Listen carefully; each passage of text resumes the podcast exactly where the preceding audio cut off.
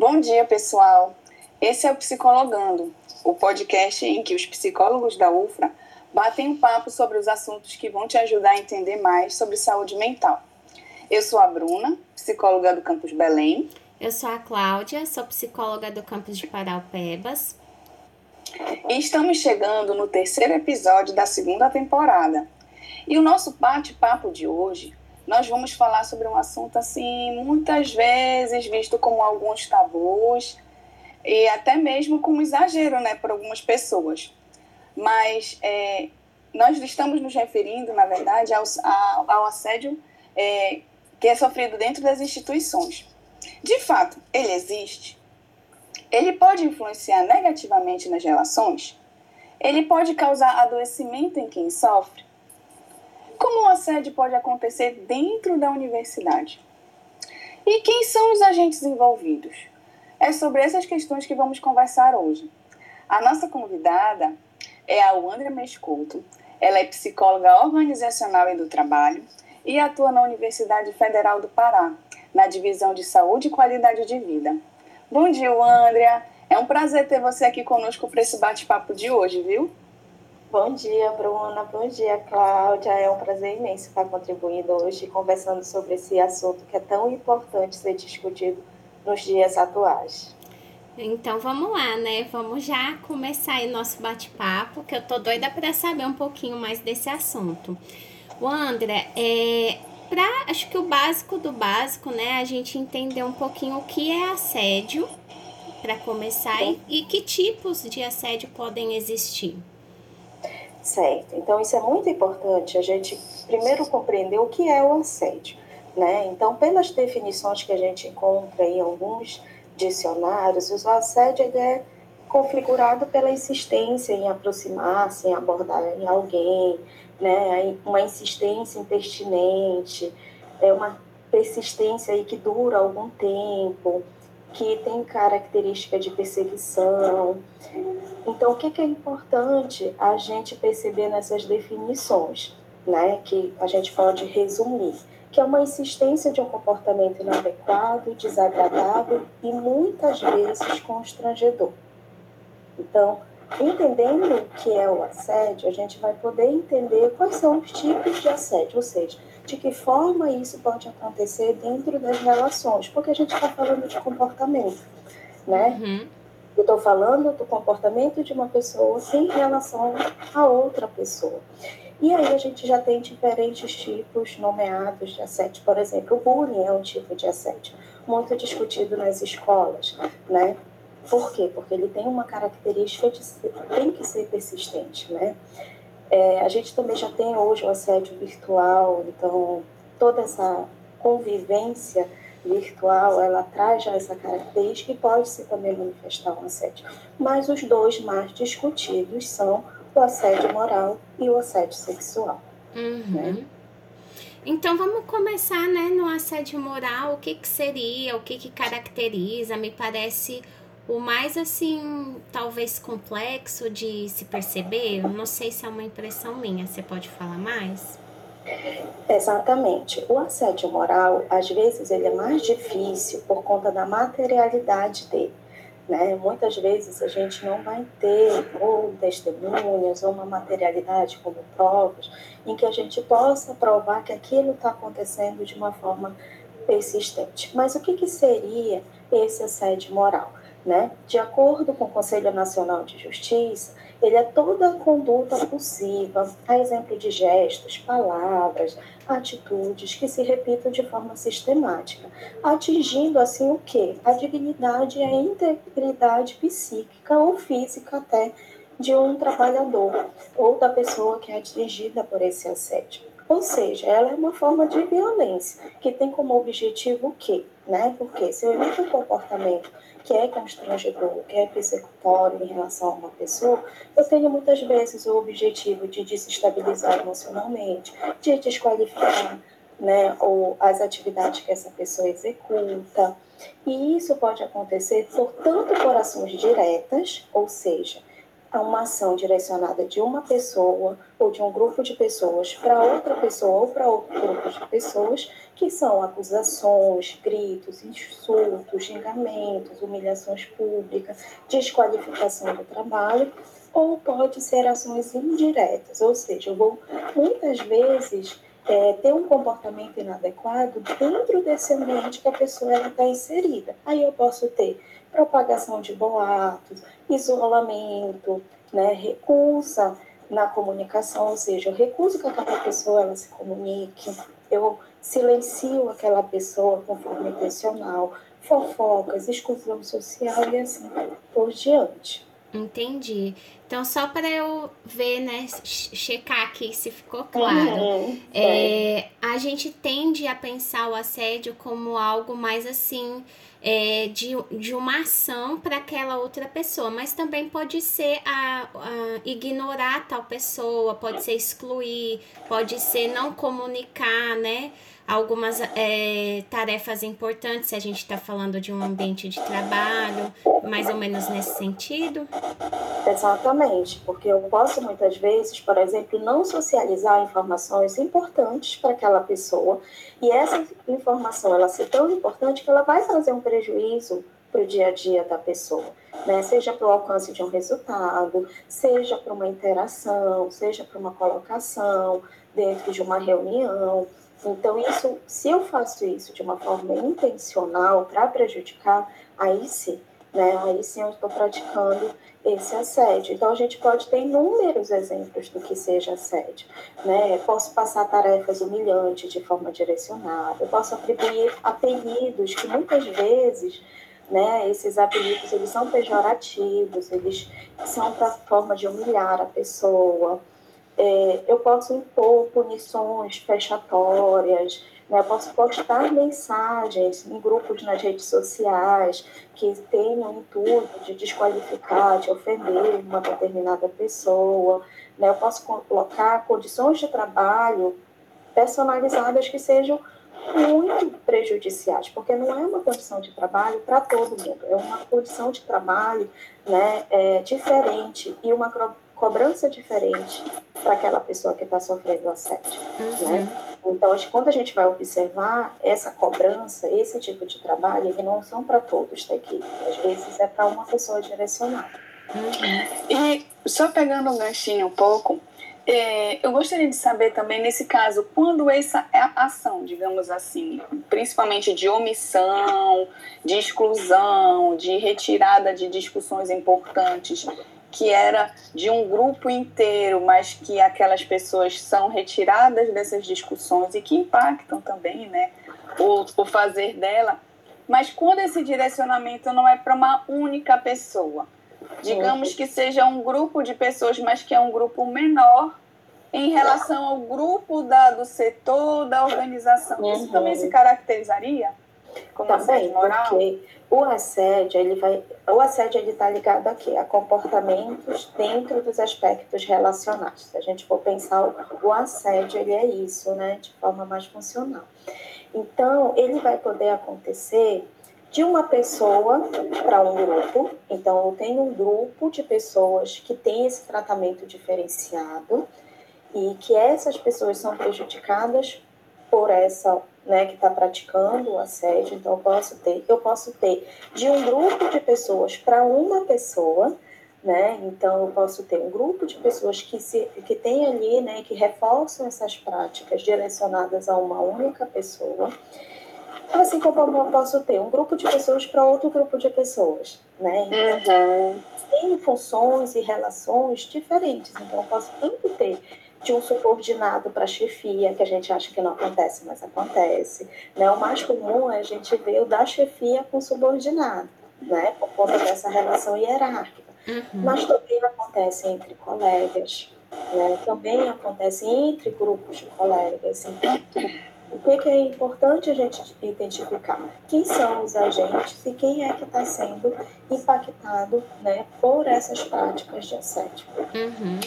Aí, nesse caso, na, dentro da perspectiva agora não só organizacional, mas dentro da perspectiva, é, de, pegando um pouquinho o gancho para o um outro lado da, da comunidade acadêmica, que seriam os alunos. Então, uhum. essa questão também pode acontecer entre alunos, entre professores e alunos, entre servidores de um modo geral, na verdade, não só quem está dentro da sala de aula, mas também quem está fora da sala de aula. E também isso pode acontecer envolvendo os estudantes. Exatamente, a gente uhum. também considera, e a gente já tem aí uma literatura vasta falando sobre é, essa questão do assédio dentro das universidades e que envolve agentes diferentes do que só as relações de trabalho, né? As relações acadêmicas, professor e aluno também sendo importantes nesse requisito. Por quê? Porque há ali uma função hierárquica entre professor e aluno. Né? Então, hoje, por exemplo, dentro de alguns exemplos que eu busquei, a gente já viu sentenças mesmo, é, uma ação de assédio moral né, é, mobilizada por um aluno, por um discente em relação ao professor. E o juiz considerar que se caracterizava sede moral e direcionar né, as penalidades previstas. Então, sim, a gente tem, a gente tem hoje, por exemplo, entre colegas, né, a gente tem a questão do bullying no meio acadêmico, a gente pode ter o assédio moral né, em relação ao professor-aluno, o André pode ter assédio moral em relação aos alunos com o professor? Pode, se a gente configurar que há um comportamento persistente, há uma forma desse grupo de alunos ou de um aluno específico integriu o, o professor e a gente perceber que isso é intencional, pode ter? Pode. Se assim avaliar, né, os meios institucionais avaliar que está sendo algo danoso para a vida nessa relação e para a vida do professor também pode. Mas, mais uma vez, né, o mais comum, devido a uma questão hierárquica, é a gente observar relação de professores né, em relação aos alunos. Uhum. Aí, também vocês podem estar me perguntando, que é uma pergunta que eu sempre escuto e geralmente tem esse assim, questionamento. Mas o André, agora, tudo é assédio moral? Né? Agora, tudo que a gente fizer, se a gente fizer uma cobrança, vai ser assédio moral, a gente não pode mais cobrar nada, né? A resposta é não. Nem tudo é assédio moral. E isso hoje a gente já tem bem definido quais são as características que vai caracterizar. Ô, André, agora que caiu aí o teu microfone, só Sim. arruma para ele não ficar encostando na tua roupa. Ah, tá. Pronto. É, e aí, o que, que é importante a gente perceber? Que ações isoladas não necessariamente vão gerar um assédio moral. Eles podem gerar dano moral? Pode, né? Eles podem gerar um dano moral, mas não necessariamente um assédio moral. Então, para caracterizar assédio, eu preciso que esse comportamento ele ocorra de forma repetida, né, persistente, por um tempo prolongado e com a intenção de prejudicar, seja emocionalmente, profissionalmente, alguém. Então, ele uhum. precisa ser direcionado e personificado. E existem é, comportamentos que vão ser do dia a dia, seja do aluno ou do servidor, por exemplo. Exigências né, de produtividade. Se for uma exigência da natureza da tarefa, não é considerada assédio, é uma exigência que ela é própria da atividade em si. É, se ela for direcionada para todo mundo, aumento do volume de trabalho. Né? Muitas das vezes, a, por periodicidade, por situações é, específica, pode-se ter um aumento de trabalho e eu exigir um pouco mais de produtividade, né, seja dos alunos, seja dos professores, seja dos servidores, né, seja dos técnicos, docentes, enfim. Uso de mecanismo de controle. Só o uso desse mecanismo de controle, se ele é distribuído para todos, não tem uma, um direcionamento, ele não é considerado assédio. Então, eu posso sim cobrar faltas justificadas, eu posso cobrar né, é, atrasos, eu posso e devo cobrar né, a performance desses meus servidores, desses meus alunos, desde que isso seja de uma forma adequada.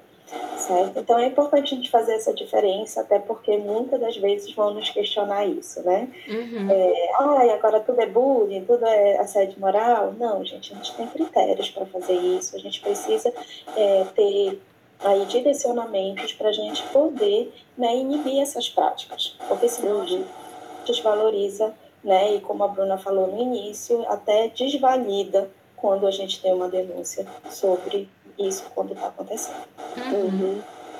E, então, dentro dessa perspectiva, a gente já pensando na questão quando é da característica do assédio sexual, o que, que se caracteriza então como assédio sexual? E se você poderia também dar alguns exemplos para a gente. Sim, isso é muito importante.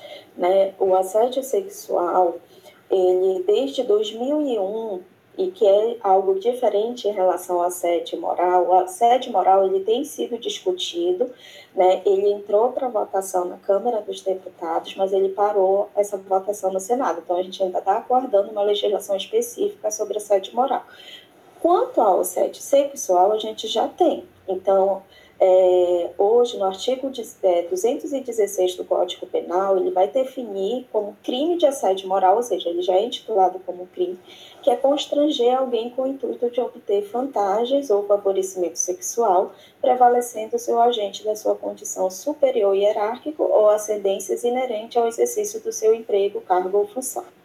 Então, resumindo, né, é todo comportamento que vai ter uma natureza sexual, né? Que ela é manifestada fisicamente por toques, né? Ou ela pode ser verbalmente por palavras, gestos e outros meios, para fazer propostas, né? É, que vão ser de cunho sexual e de que muitas das vezes né, vai gerar um constrangimento para essa pessoa.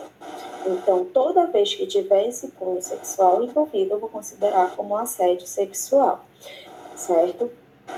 E aí, o que, que seria, né, é, os exemplos? Então, nesse contexto, o assédio, o assédio sexual vai poder ser expresso, como eu falei para vocês, tanto por atitudes claras ou por atitudes mais sutis, seja ela falada ou ela apenas insinuada. Então, se eu já tenho uma insinuação de um teor né, sexual, eu posso configurar como assédio sexual. E diferente do assédio moral, o assédio moral, o que, que caracteriza? A insistência e persistência. O assédio sexual, muitas das vezes, ou algumas vezes, somente um ato, ele pode já configurar o assédio moral, ou o assédio sexual. Quais seriam os exemplos? Né? Que comportamentos me indicam que pode estar havendo assédio sexual? Promessas de tratamento diferenciado ou vantagens em trocas né, de práticas sexuais. Então, saia comigo, fique comigo, que você vai ter ganhos é, dentro desse ambiente, né? É, para um, um, aluno, ah, eu posso aumentar, como a gente já teve casos conhecidos nacionalmente, né, no nosso estado, ah, você sai comigo e aumenta a sua nota, você não fica reprovada, né, convites impertinentes, contato físico não desejado, não autorizado, né, ou solicitar que a pessoa toque no corpo dela, né, sem que essa pessoa deseje tocar no, no corpo, né, então receber propostas constrangedoras que violem a liberdade sexual, piadas, né? Muitas das vezes a gente acaba naturalizando esse tipo de comportamento, mas piadas em caráter persistente, né? Que tem esse teor sexual, também pode considerar assédio sexual, né? Gestos inapropriados também pode ser, então muitas das vezes as pessoas acham que é só tentar fazer algo, tentar é, né, ter algum contato físico à força, e não é. Então, e no meio virtual a gente tem as mensagens com conteúdo sexual. Então, encaminhar as mensagens, insinuações, isso também pode né, configurar. E lembrando, como está no Código Penal, essa já é passível de penalidade, que é de um a dois anos de prisão, caso seja comprovado. Pegando um pouquinho assim esse gancho desses dos exemplos, eu me veio agora um, umas características específicas e até perguntar para você se também é, se caracterizaria. Até investidas no sentido de uma conversa de um cunho sexo, assim, uma conversa em, no que uma pessoa começa a te indagar a tua vida sexual, tipo, vocês não têm, não são amigos, não têm intimidade, mas aquela pessoa nessa situação, por exemplo, um professor para uma aluna, ou uma professora para um aluno, ou um, um, é, ou um servidor para outro, já perguntando, das, da, da, querendo saber da tua vida sexual, como uhum. você se relaciona sexualmente, até se você usa métodos contraceptivos, indo, indo, indo nessa vertente de, de entrar numa intimidade que não foi dada no sentido de não serem amigos ao ponto de conversar sobre essas coisas, pode se caracterizar também, principalmente quando a pessoa se sente constrangida por essas conversas? Exato, assim, é, a gente precisaria claro, sempre, né, do contexto, de entender uhum. como é que essa conversa se iniciou, se postergou e o que que isso gerou. Uhum. Então, muitas das vezes, isso pode ser o início, né? Hum. Pode ser ali já uma, eu sempre digo, né? Gente, uma peça do quebra-cabeça, é, né? Uma luzinha acesa para dizer assim, peraí, porque né, esse tipo de conversa assim, eu não dei a intimidade. Isso é importante, uhum. né? Que depois do ato tem que caracterizar a não aceitação. Então, precisa se investigar para poder se dizer se houve, se não houve, mas é uma conduta que é inadequada, uhum. independente se a gente descreve como assédio ou não, então Sim. vai ser uma atitude inadequada. Né? Uhum. Não é uhum. porque não é assédio que não é inadequado, seja ele Sim. moral ou sexual, por exemplo. Como eu falei no assédio moral, né, que tem que ter assistência para poder caracterizar, para poder se ter medidas e tudo mais. Mas uma atitude isolada que tenha sido muito grave continua sendo inadequada, por mais que aquilo não se caracterize assédio moral. A mesma uhum. coisa é o assédio sexual. Então, se eu tenho uma situação e que ela gera um desconforto, eu preciso lidar com essa situação, por mais que eu nomeie ela ou não como assédio né, sexual. Por quê? Porque ela é uma atitude que não deveria estar nessa, nesse tipo de relação. Nem entre técnicos nem entre técnicos e servidores que não têm intimidade para isso. Uhum. Né, que não se configure uma, uma, uma relação ali mais íntima para esse tipo de conversa. Então, o importante é isso. E também nessa, nessa relação de professor-aluno, né? Que aí Exatamente. é principalmente nesse contexto também que não se, teoricamente, não se tem intimidade para esse tipo de coisa e realmente constrange, né? É. Esse tipo de conduta. E essa relação, ela precisa, a gente precisa entender que por mais que a gente tenha afetividade, por mais que a gente tenha algumas relações mais próximas, elas continuam sendo relações profissionais. E tais como elas precisam de respeito, uhum. né?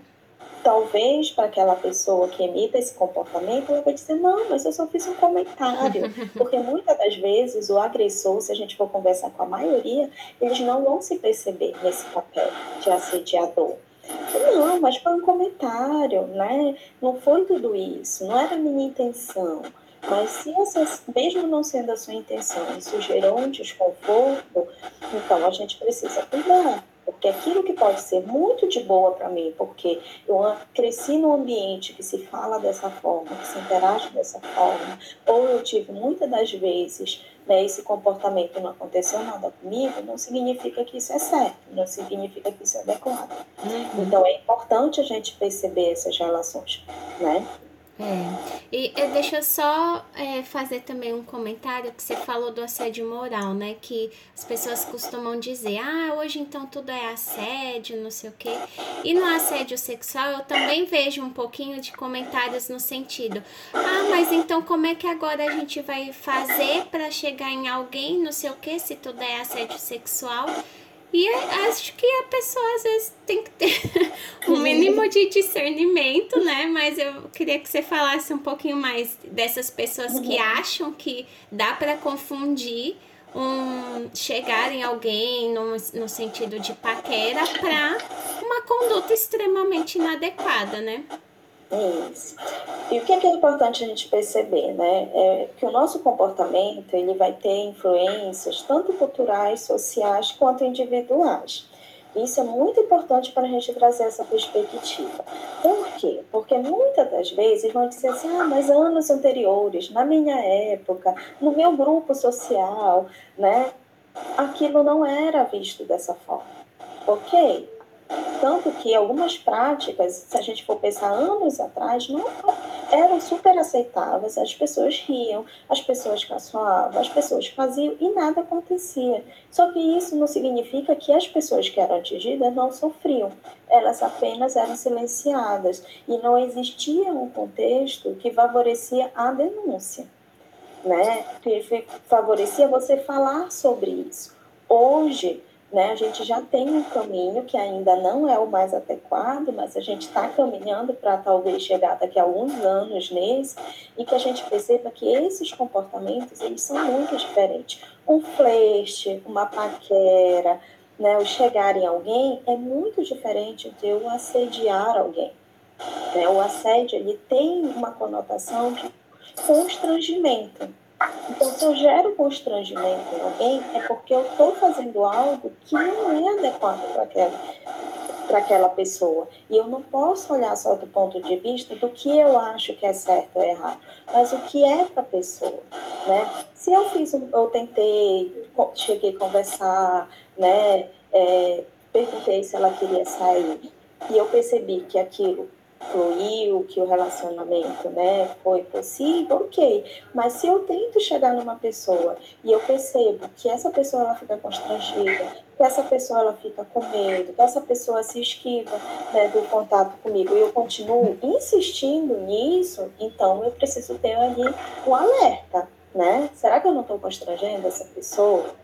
Então, muitas das vezes, a gente vai generalizar comportamentos que são completamente diferentes. Então, mais uma vez, o que é flerte, o que é paquera, o que é namoro é uma coisa e o que é assédio é outra.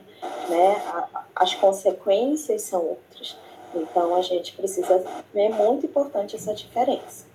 Uhum. E ah, todo, todo mundo vai acusar e tudo mais. Gente, sempre vai ser investigado né? E eu posso realmente uma pessoa ser acusada de assédio e ela não ter é, comportamentos. A acusação foi como forma de punição por alguma coisa. Mas se tiver né, é, recursos investigativos coerentes, adequados, vão se ver que não teve naquela situação.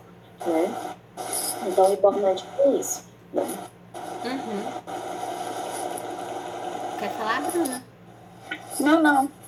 É, Acho que a gente pode prosseguir. É, eu queria que você falasse um pouquinho mais, né? Apesar de você já ter dado aí umas deixas do assédio virtual. Porque, uhum. querendo ou não, hoje é, eu acredito que seja a forma mais rápida, às vezes, né? Disso, das informações se espalharem.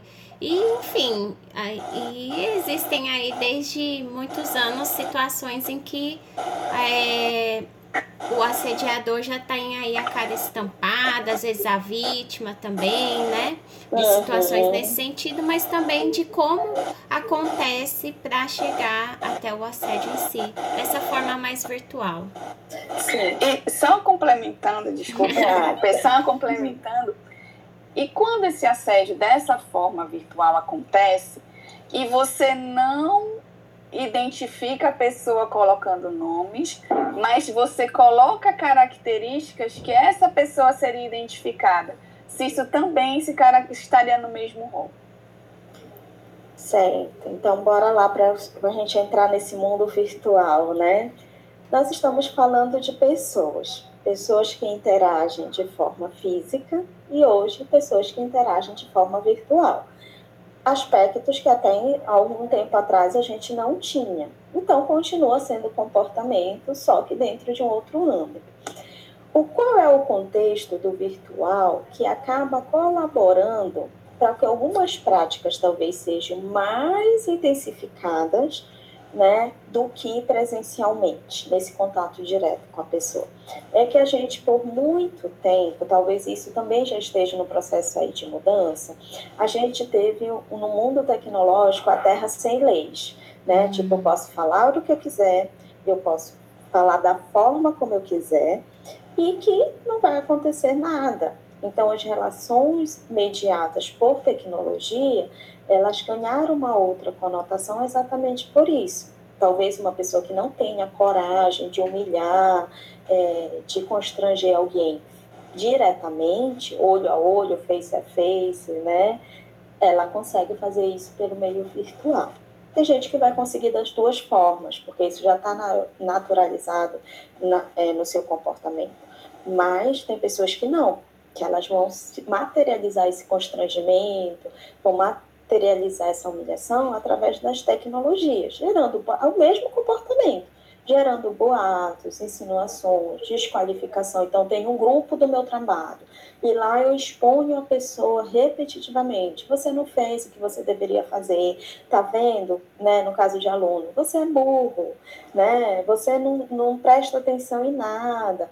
Porque eu posso dar o feedback de que a pessoa não está ali é, chegando naquilo que eu gostaria, mas eu não posso humilhar, eu não posso ofender. Então, isso é uma diferença muito grande. Só que tem gente que é quase sinônimo entre humilhação e cobrança por uma produtividade. Então, uhum. eu posso dizer, Fulano, da próxima vez eu gostaria que você produzisse, me entregasse na data correta. Que é diferente de eu dizer, Fulano, você é um irresponsável, Fulano, você nunca faz nada dentro do tempo esperado, você é isso, você é aquilo.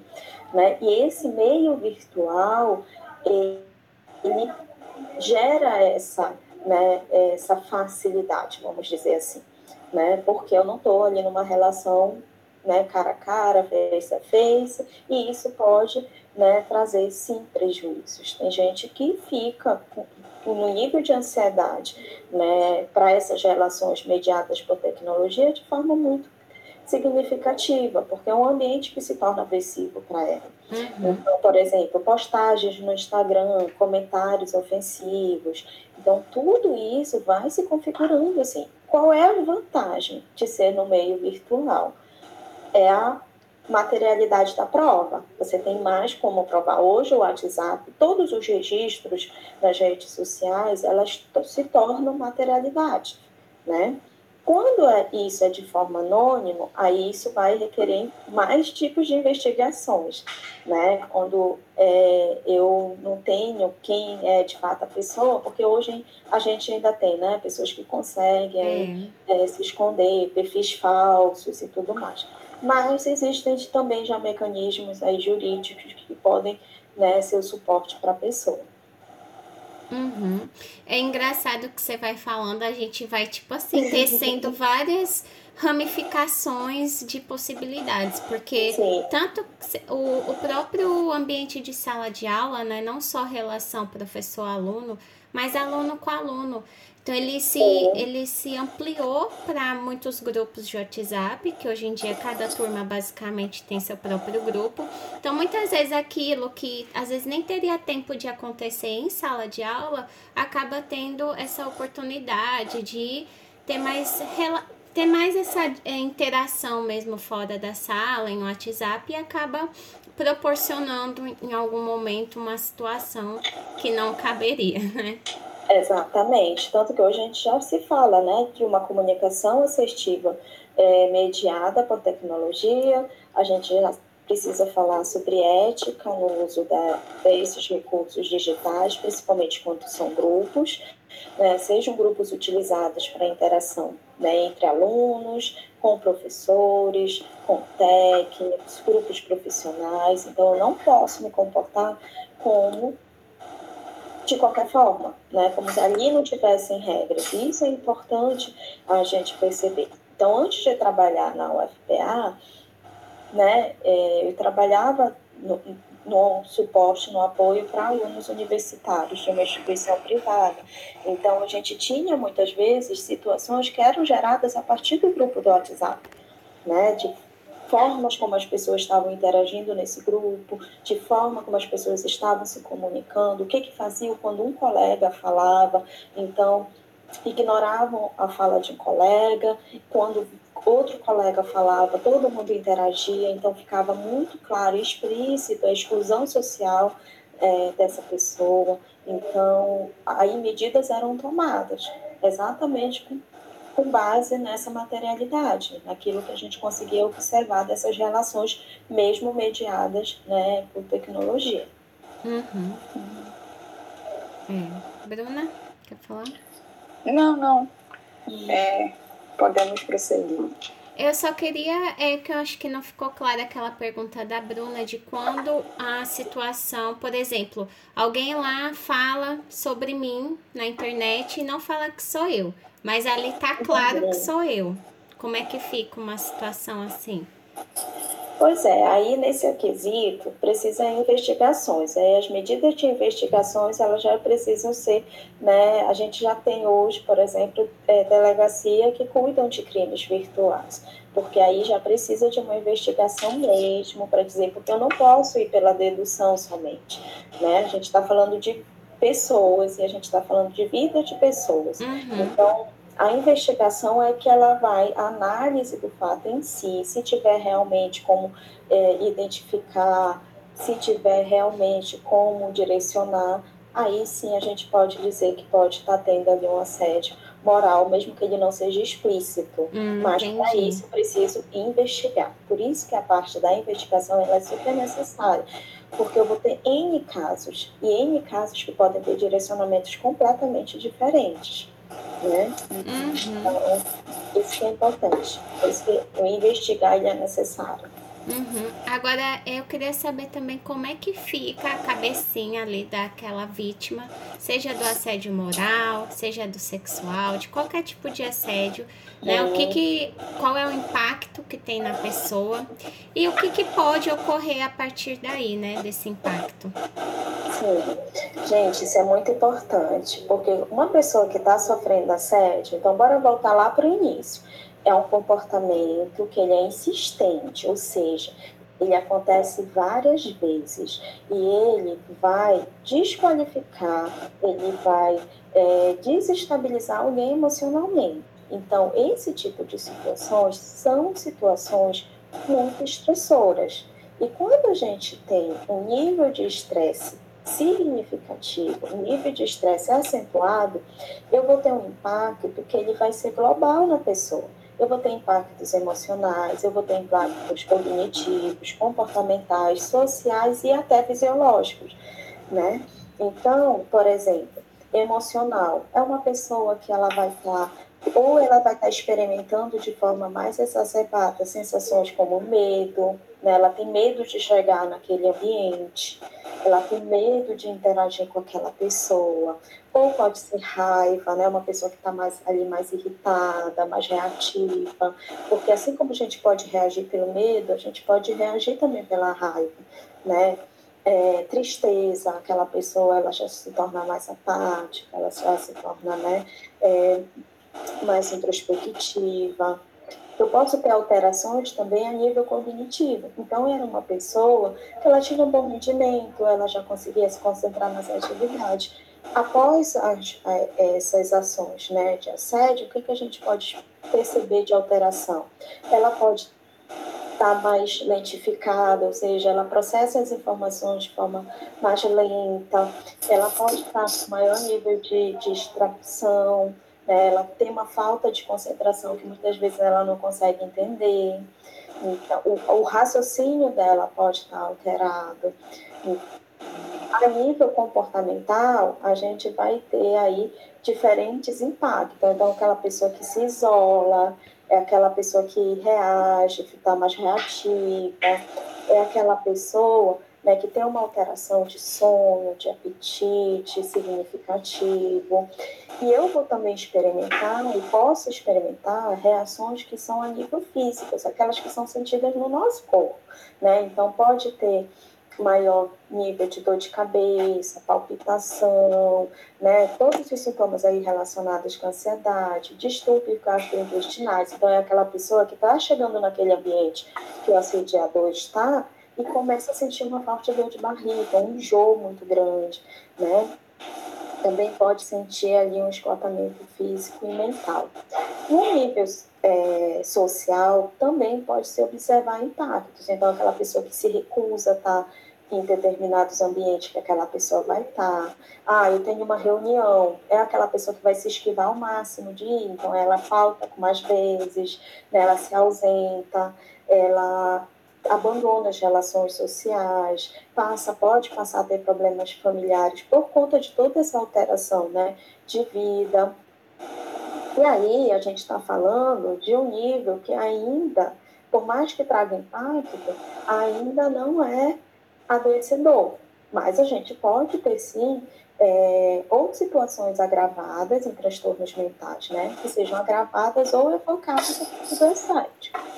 Então, eu posso ter transtornos depressivos, eu posso ter casos de transtornos ansiosos, eu posso ter casos de transtornos associados ao estresse, e que vai depender de cada história, de cada situação, de cada nível, né, de cada tempo. Tem gente que passa aí anos convivendo, né, dentro desse ambiente que existe esse assediador.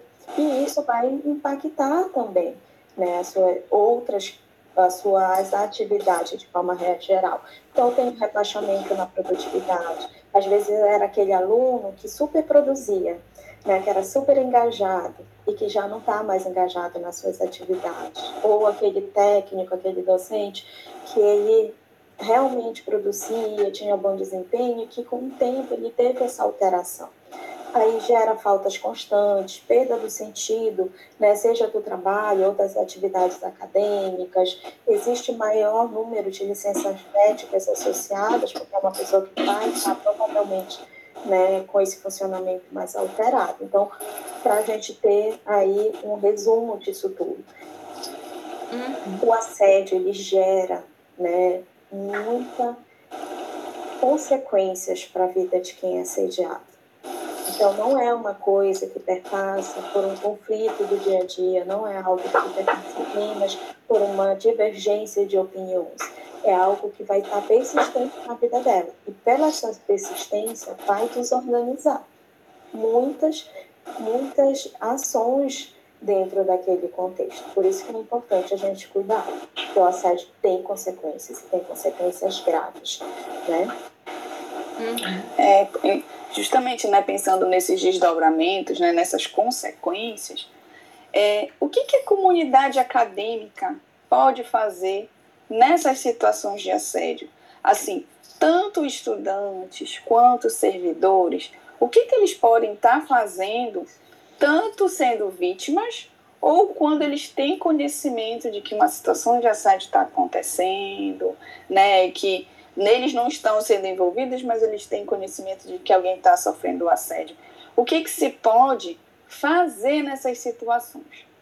Certo, isso é muito importante, Bruna, porque eu sempre busco e sempre falo de que não adianta né, a gente falar tanto em assédio se a gente não tiver ferramentas institucionais de combatê-lo.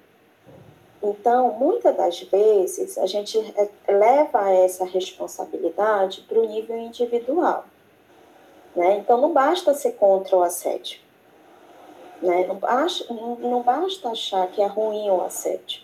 Eu preciso combatê-lo, eu preciso ter ações de combate ao assédio. Por quê? Porque se eu não tenho isso institucionalizado, eu estou protegendo o agressor. Que acaba favorecendo essa cultura, né? Já vira uma cultura naturalizado que essas ações podem acontecer e que tá tudo bem.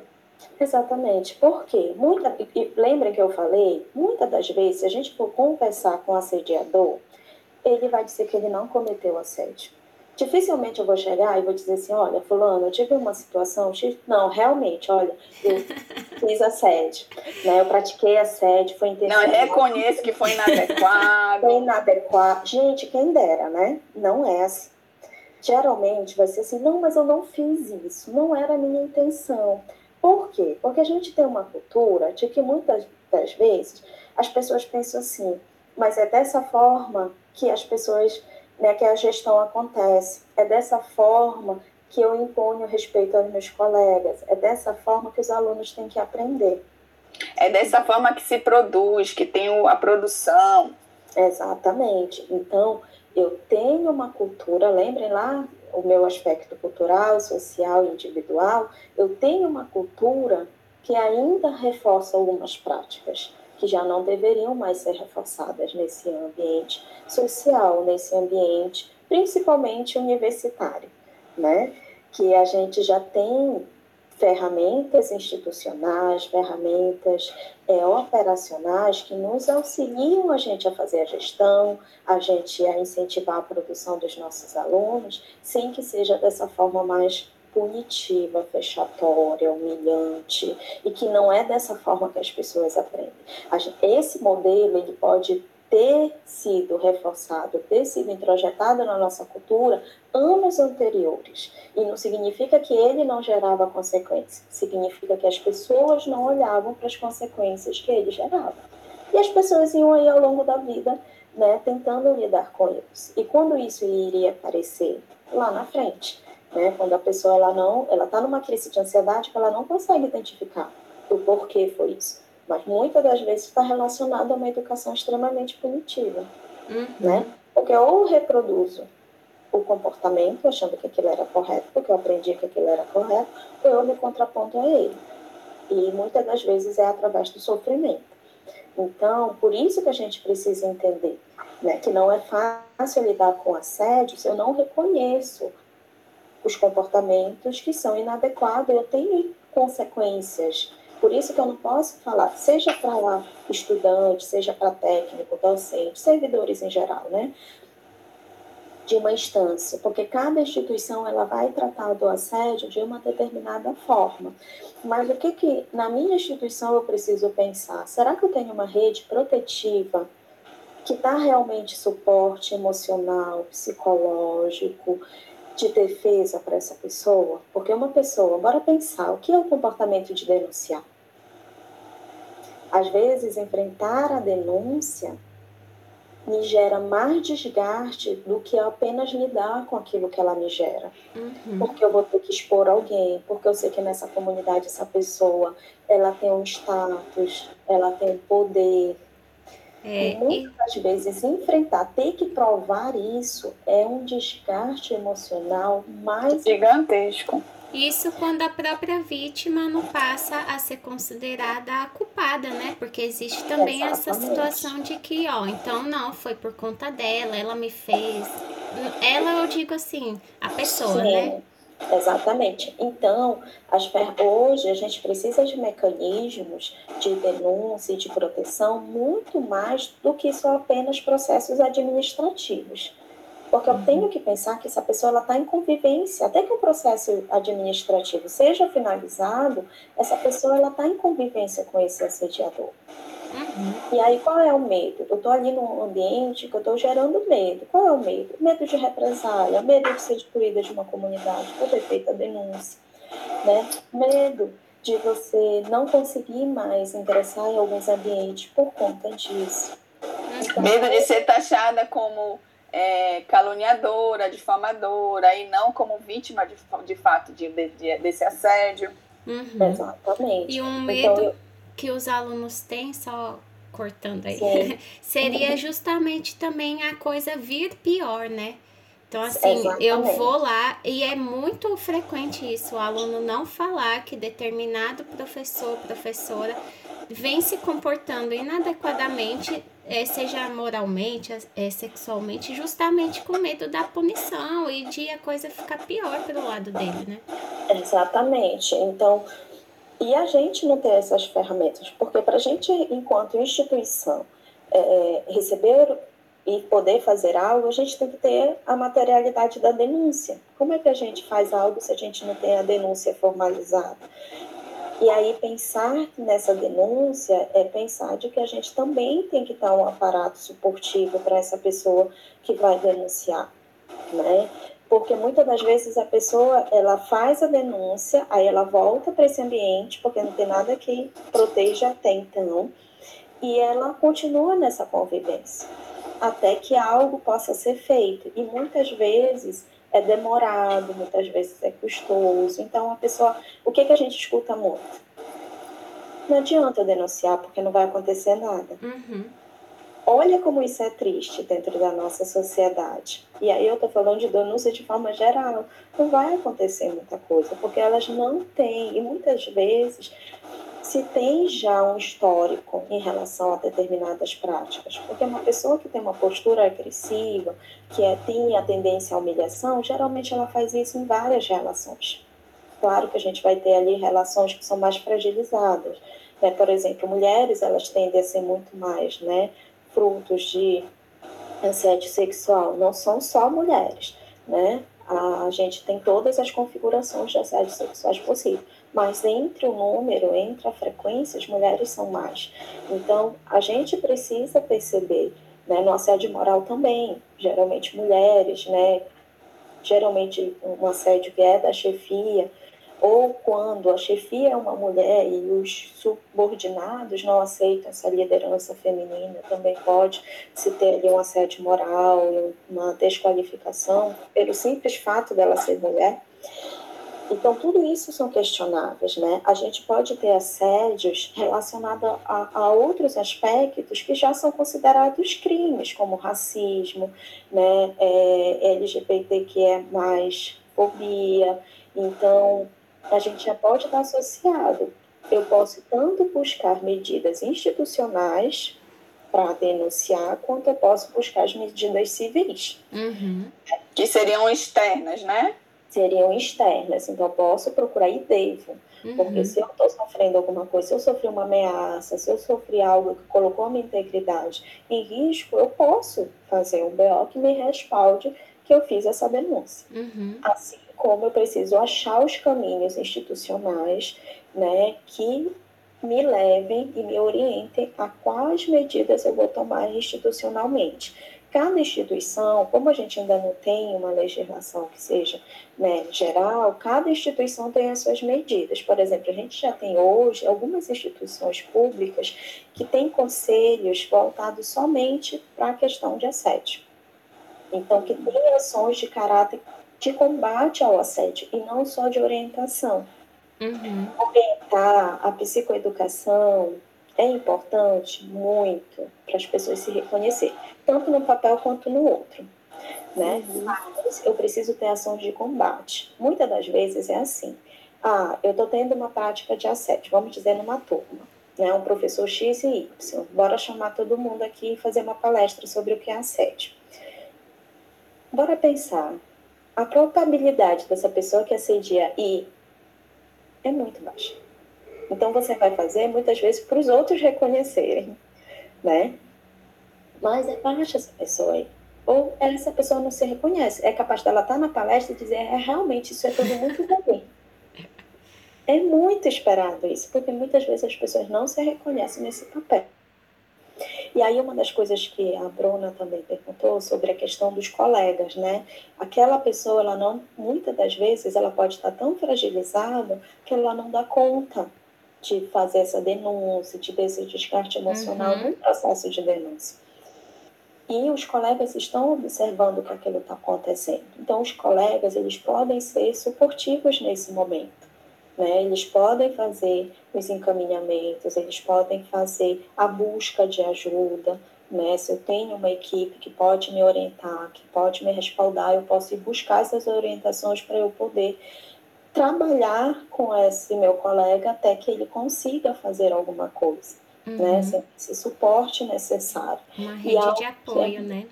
Isso, essa rede de apoio ela é muito importante. Porque, como eu falei para vocês, entre o passo da denúncia e a conclusão de um processo, é tempo, é desgaste, a materialidade da prova é sua, não é de quem você está acusando.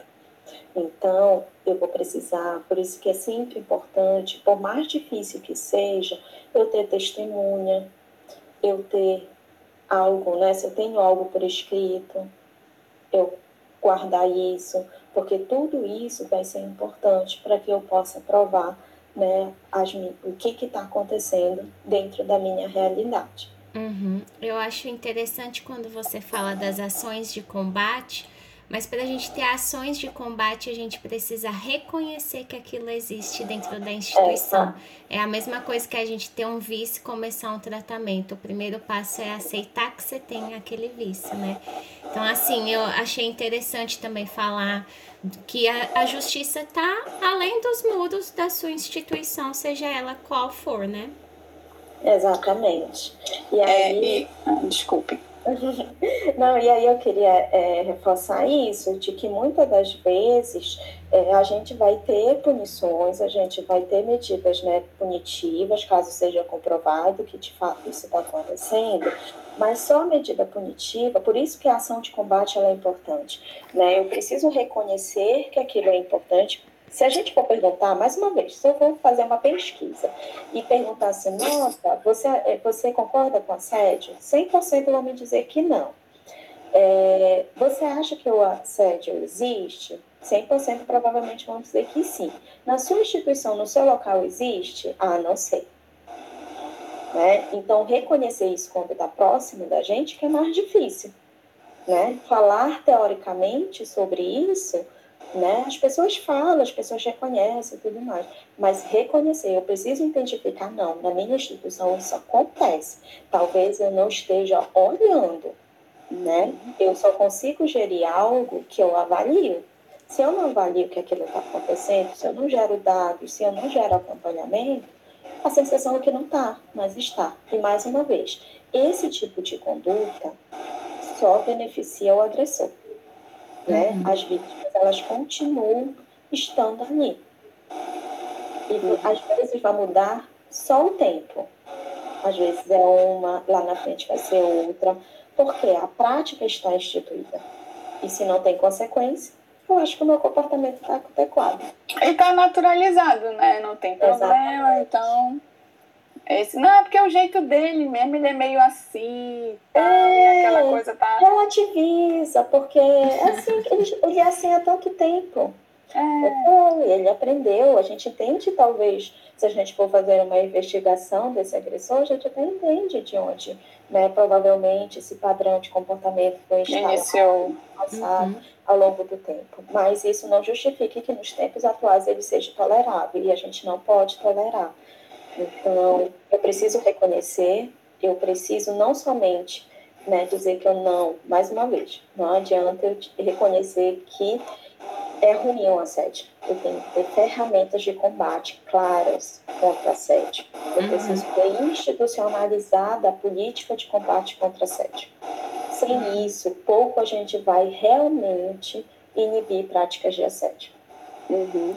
Pois é, né? Pensando nessas consequências, a gente está discutindo essa, essa parte, né? As consequências para quem sofre.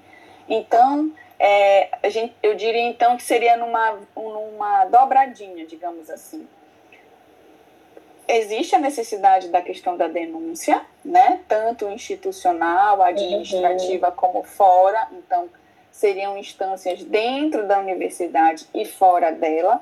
Mas eu acho que o primordial seria o suporte emocional que essa, essa vítima precisa ter. Porque, como mesmo você falou, ela já está sofrendo pela violência que aconteceu. Só que a violência pode até ter cessado em alguns aspectos, mas o desdobramento que isso vai ter em termos de denúncia, por exemplo, ela ainda vai ser impactada com os aspectos negativos desse do que aconteceu.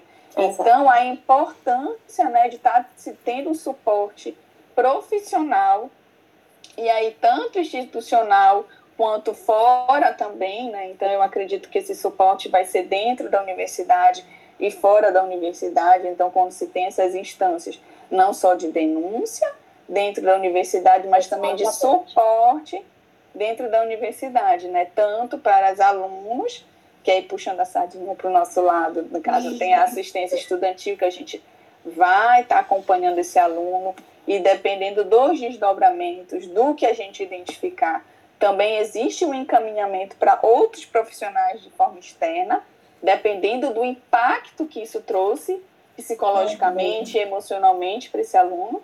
E também tem as instâncias né, de saúde do servidor, que aí já é a sardinha do teu lado, na UFPA que uhum. trabalha né, na questão da qualidade de vida do servidor, que também uhum. tem instâncias dentro da universidade que já vai trabalhar especificamente com o público de servidores. Então, uhum. seria essa essa essa dobradinha aí, Wanda, então seria na questão do suporte emocional e a denúncia? Com certeza, isso é muito importante, porque até às vezes, para a gente ver quanto que algumas práticas são naturalizadas, que às vezes a pessoa ela chega por conta da demanda emocional e não por conta uhum. das da violência, né? Da violência. Então ela chega porque ela está se sentindo ruim naquele ambiente. Quando a gente vai investigar, ela está se sentindo daquela forma, ela está com toda a sua estrutura emocional, psicológica alterada por conta dessas práticas. E aí, ela, até ela se reconhecer como vítima também de assédio, é um processo que para algumas não tem, não, não, são tão claras, e aí vai precisar desse acompanhamento institucional uhum. e externo, né? Porque, como eu falei para vocês, é, essas práticas elas são tão difíceis de serem enfrentadas que há possibilidade de adoecimento. Uhum. Né? Gente, e esse ó... adoecimento ele precisa ser é, cuidado. Por isso que é importante ter esse suporte né, especializado tanto jurídico, quanto psicológico, quanto administrativo, né? Uhum. Para que a pessoa tenha esse suporte maior. Gente, ó, o papo tá bom, tá ótimo, mas eu tô incumbida aqui de dar a notícia que precisamos encerrar. É, o André, foi um prazer ter você aqui. Que, que em qualquer outra oportunidade você é sempre bem-vinda. Se você quiser falar alguma coisa, pode falar. Gente, eu que agradeço muito, muito, muito, muito a essa oportunidade para a gente começar cada vez mais falar sobre isso. Eu acho que a gente começa dessa forma, né, questionando essas práticas, que a gente precisa cuidar de todos os agentes envolvidos. Acho que a única conclusão que eu queria trazer para esse nosso bate-papo de hoje é que a gente também precisa cuidar, inclusive do agressor. Né? A gente precisa, no combate, a gente precisa ter ações voltadas para esse agressor, porque ele não vai, talvez, ali ser retirado daquele ambiente, né? Não necessariamente, a depender de N casos. Mas eu preciso ter ações também de suporte para a vítima, para as pessoas que são afetadas nesse grupo, né? Para os familiares, para a sociedade como um todo. Então, a sede, ele existe a gente precisa só reconhecer. Uhum. E quem quiser ouvir mais um pouquinho, né, do que a gente falou, repetir, compartilhar, daqui a pouco esse episódio está disponível no nosso Spotify, Psicologando UFRA, também no nosso canal do YouTube, para onde está sendo transmitido agora, mas que vai ficar gravado aí a nossa, o nosso vídeo. E também podem seguir a gente lá no Instagram, psicologando.ufra, que lá também tem todos esses nossos links e acessa outros episódios também, tá bom? Bruna, quer falar alguma coisa? Não, é só agradecer mais uma vez aqui a conversa com a Andrea e que também já ficam abertas aí a oportunidades futuras da gente continuar não só nesse assunto, mas outros assuntos também pertinentes que possam surgir, tá certo? Muito obrigada mais uma vez por ter topado essa conversa conosco e estar disponível hoje aqui com a gente. Então tá, gente. Obrigada, Bom meninas. dia.